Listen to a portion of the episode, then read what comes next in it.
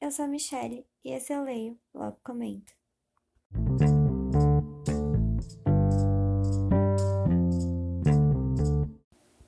E no episódio de hoje eu vim trazer a resenha de Coroa da Meia-Noite, segundo livro da série Trono de Vidro da Sarah J. Maas.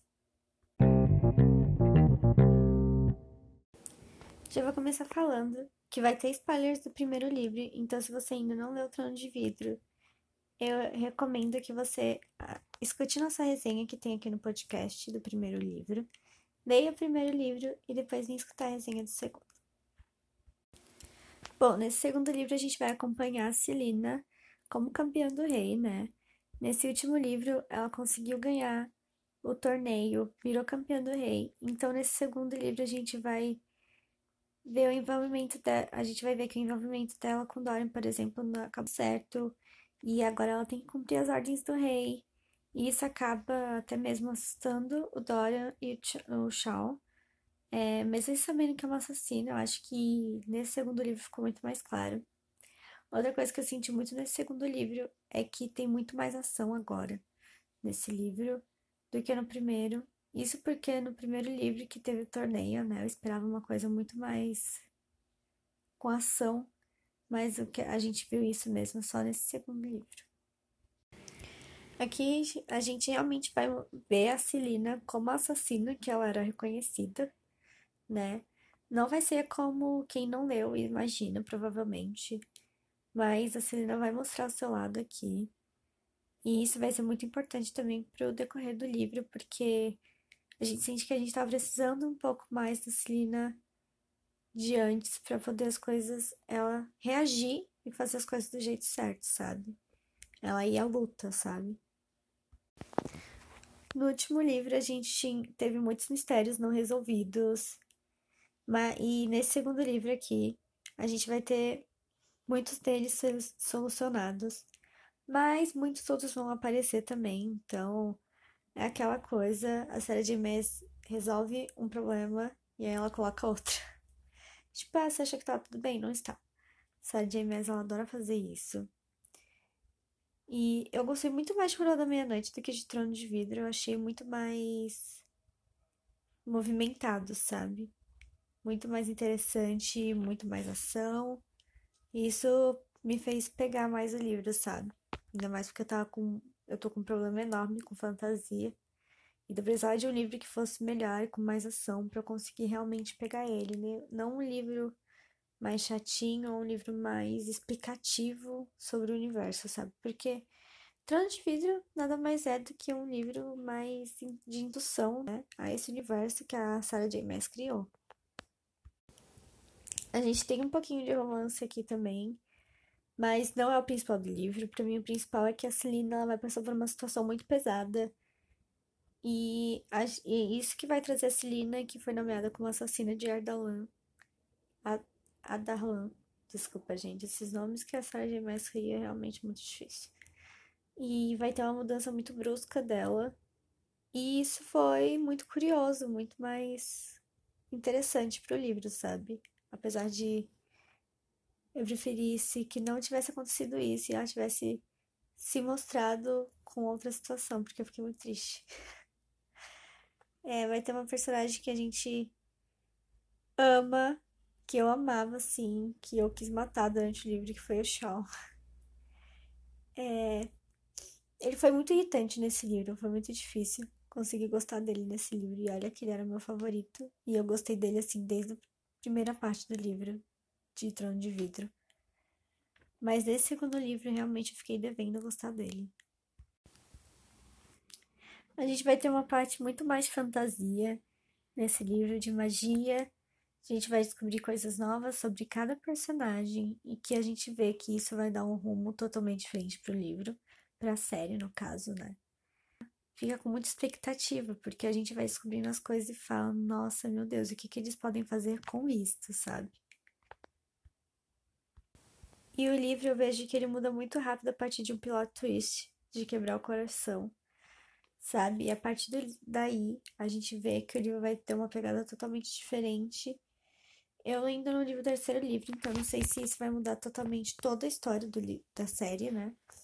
Mas eu senti que mudou muito o rumo, pelo menos, desse livro, de A Coroa da Meia-Noite. Aqui a gente vai ver que tem um pessoal e tá querendo se revelar em relação a isso, e a Selena vai querer descobrir o que que está acontecendo, e no meio de tudo isso, ela ainda vai ter vai ver que vai ter muito mais mistérios envolvidos, que vai ter muita coisa escondida dentro do castelo. Então ela vai perceber que cada porta trancada tem alguma coisa que pode mudar o rumo de tudo, que pode mostrar que o rei tá envolvido com magia, que o rei tá, tá fazendo uma conspiração contra alguma coisa, que ele tá querendo alguma coisa diferente, ele está se envolvendo com coisas que ninguém imagina. O Dorian aqui vai também ter uma participação muito importante. A gente vai descobrir coisas sobre ele que eu achei muito importante para o livro. E vamos descobrir muitas coisas sobre a Celina também.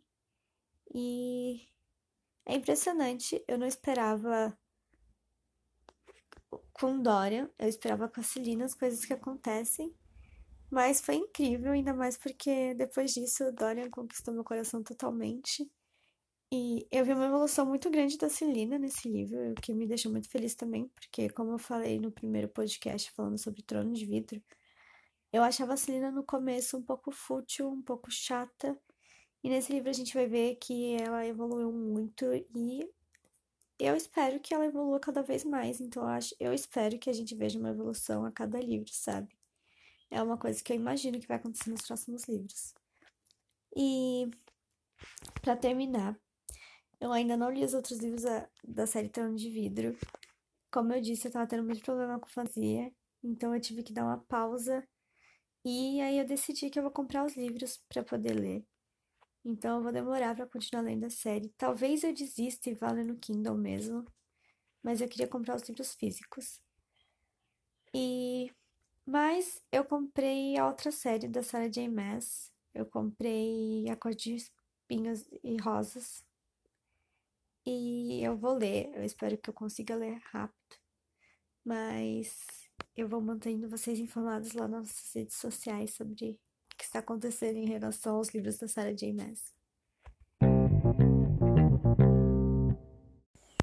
Bom, o Leio Lá Comento tem suas redes sociais, então é só ir lá no Facebook, Instagram e Twitter é, aqui no Instagram eu tô sempre postando em primeiro, assim, quando eu lanço um novo episódio. E no Twitter eu tô sempre comentando das, quando eu tô gravando o episódio, que episódio vai ser, que livro eu tô lendo. Então vão lá. Não deixem de comentar também o que vocês acharam dos episódios, do episódio do podcast. É, qual o seu livro favorito? Deixem recomendações também. Se vocês lerem um toque, é, de Vidro, também. Falem lá qual é o seu livro favorito. Se vocês acham que eu devo continuar logo e esquecer essa coisa de comprar o livro físico. Enfim, vão nas nossas redes sociais e deixem comentar, comentem lá.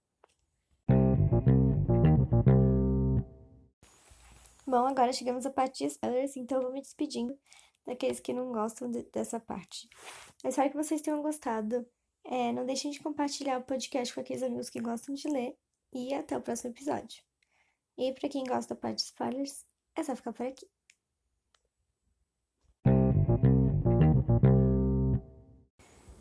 Bom, vamos lá. Aconteceu muita coisa nesse livro, então vamos por partes. Primeiro, eu achei muito legal ver que a Celina não estava realmente matando aqueles caras para o rei, sabe? Que ela realmente estava ajudando eles, na verdade, a fugir, essas coisas.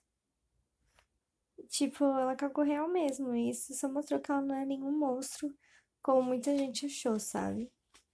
Principalmente os meninos, né? Logo no começo, quando ela chega lá com eu não lembro se era cabeça, alguma coisa assim, né? De, do suposto cara. Aí eles ficam, tipo, no, todo mundo chocado e tal. Tipo, não esperava isso da Selena. Eu sei que ela é assassina, mas não esperava. O que é muita burrice, né? Porque ela era conhecida por ser assassina de Adalan, então. Mas eu achei muito legal isso dela. Eu fiquei super chocada que, tipo, todos acreditavam que ela tava matando aqueles caras por rei, realmente. Até a amiga dela, que eu não sei pronunciar o nome. Nehemia. Nemia. Não sei. Mas até ela achou e eu fiquei amiga. Pelo amor de Deus. Segundo, temos o envolvimento dela com Shaw, que me fez sorrir tanto. Até ele fazer aquelas merdas, começar aquelas merdas, e aí eu criei um ranço por ele. E foi difícil aguentar. Ele tava muito chato nesse livro. Eu não sei o que aconteceu, mas ele estava chato, extremamente chato. A morte da amiga da Celina me deixou desesperançada, de verdade. Não tanto quanto deixou a Celina, né? Mas realmente fiquei muito triste. E eu fiquei chocada como a Celina ficou depois da morte dela, sabe? Ah, eu não tinha imaginado. Quer dizer, eu sabia que ela era muito importante pra Celina, mas daquele jeito, realmente eu fiquei chocada. O Dorian tem magia e eu queria estar chocada, mas um pouquinho antes dessa cena eu recebi um spoiler que ele tinha magia. Eu fiquei, ah, que legal, né? Eu peguei alguns, muitos spoilers da história, pra ser sincera. Mas eu sei que eu amei demais, eu fiquei muito feliz. E eu espero que o Dorian tenha muito foco nesse livro, mesmo ele não sendo mais o par romântico da Celina. Eu tô muito feliz, porque isso mostra que ele vai ter mais foco na história, mesmo não sendo mais o par romântico dela. E eu sei que tem um livro que vai contar a história dele, ou a história do Shawn, eu não tenho certeza.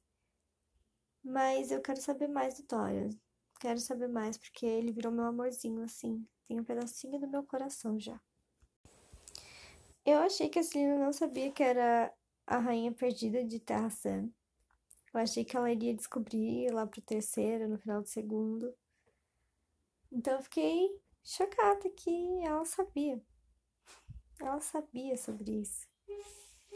Fiquei, como assim você sabia, menina? Foi bem chocante para mim. E temos outra coisa, né? Eu acho que eu me perdi, não contei quantas coisas eu falei por partes, mas tudo bem. O rei tem as chaves é, de Ward e não me chocou nada. Eu já sabia que ele tinha algo estranho naquele anel e as dores de cabeça da Kalten não era só manipulação, era alguma coisa realmente envolvida com magia. E eu achei incrível, né? O rei, ele é um escroto mesmo, né? Incrível. Gravar esse episódio só me deu mais vontade de continuar lendo a série. eu espero que eu possa continuar logo, mas eu tenho outros focos. Eu quero ler Cor de Espinhos e Rosas e depois quero ler os livros do Rick Riordan, que eu já tenho boa parte aqui em casa. E eu, re, eu reli Percy Jackson, reli Heróis do Olimpo e li o último e o penúltimo que eu não tinha lido dos Heróis do Olimpo. E eu quero continuar essa série do Rick Riordan, então tem que me segurar um pouco para eu poder voltar ao trono de vidro e comprar aos poucos. Mas realmente, só de fazer esse episódio aqui já me deu vontade de ler de novo e continuar a série, sabe? Bom, foi isso por hoje. Eu espero que vocês tenham gostado novamente. Não deixem de nos seguir nas redes sociais. Eu leio lá o comentário tudo junto no Facebook, Instagram e Twitter. E também não deixem de compartilhar os episódios, o podcast com aqueles amigos que gostam de ler. E até o próximo episódio.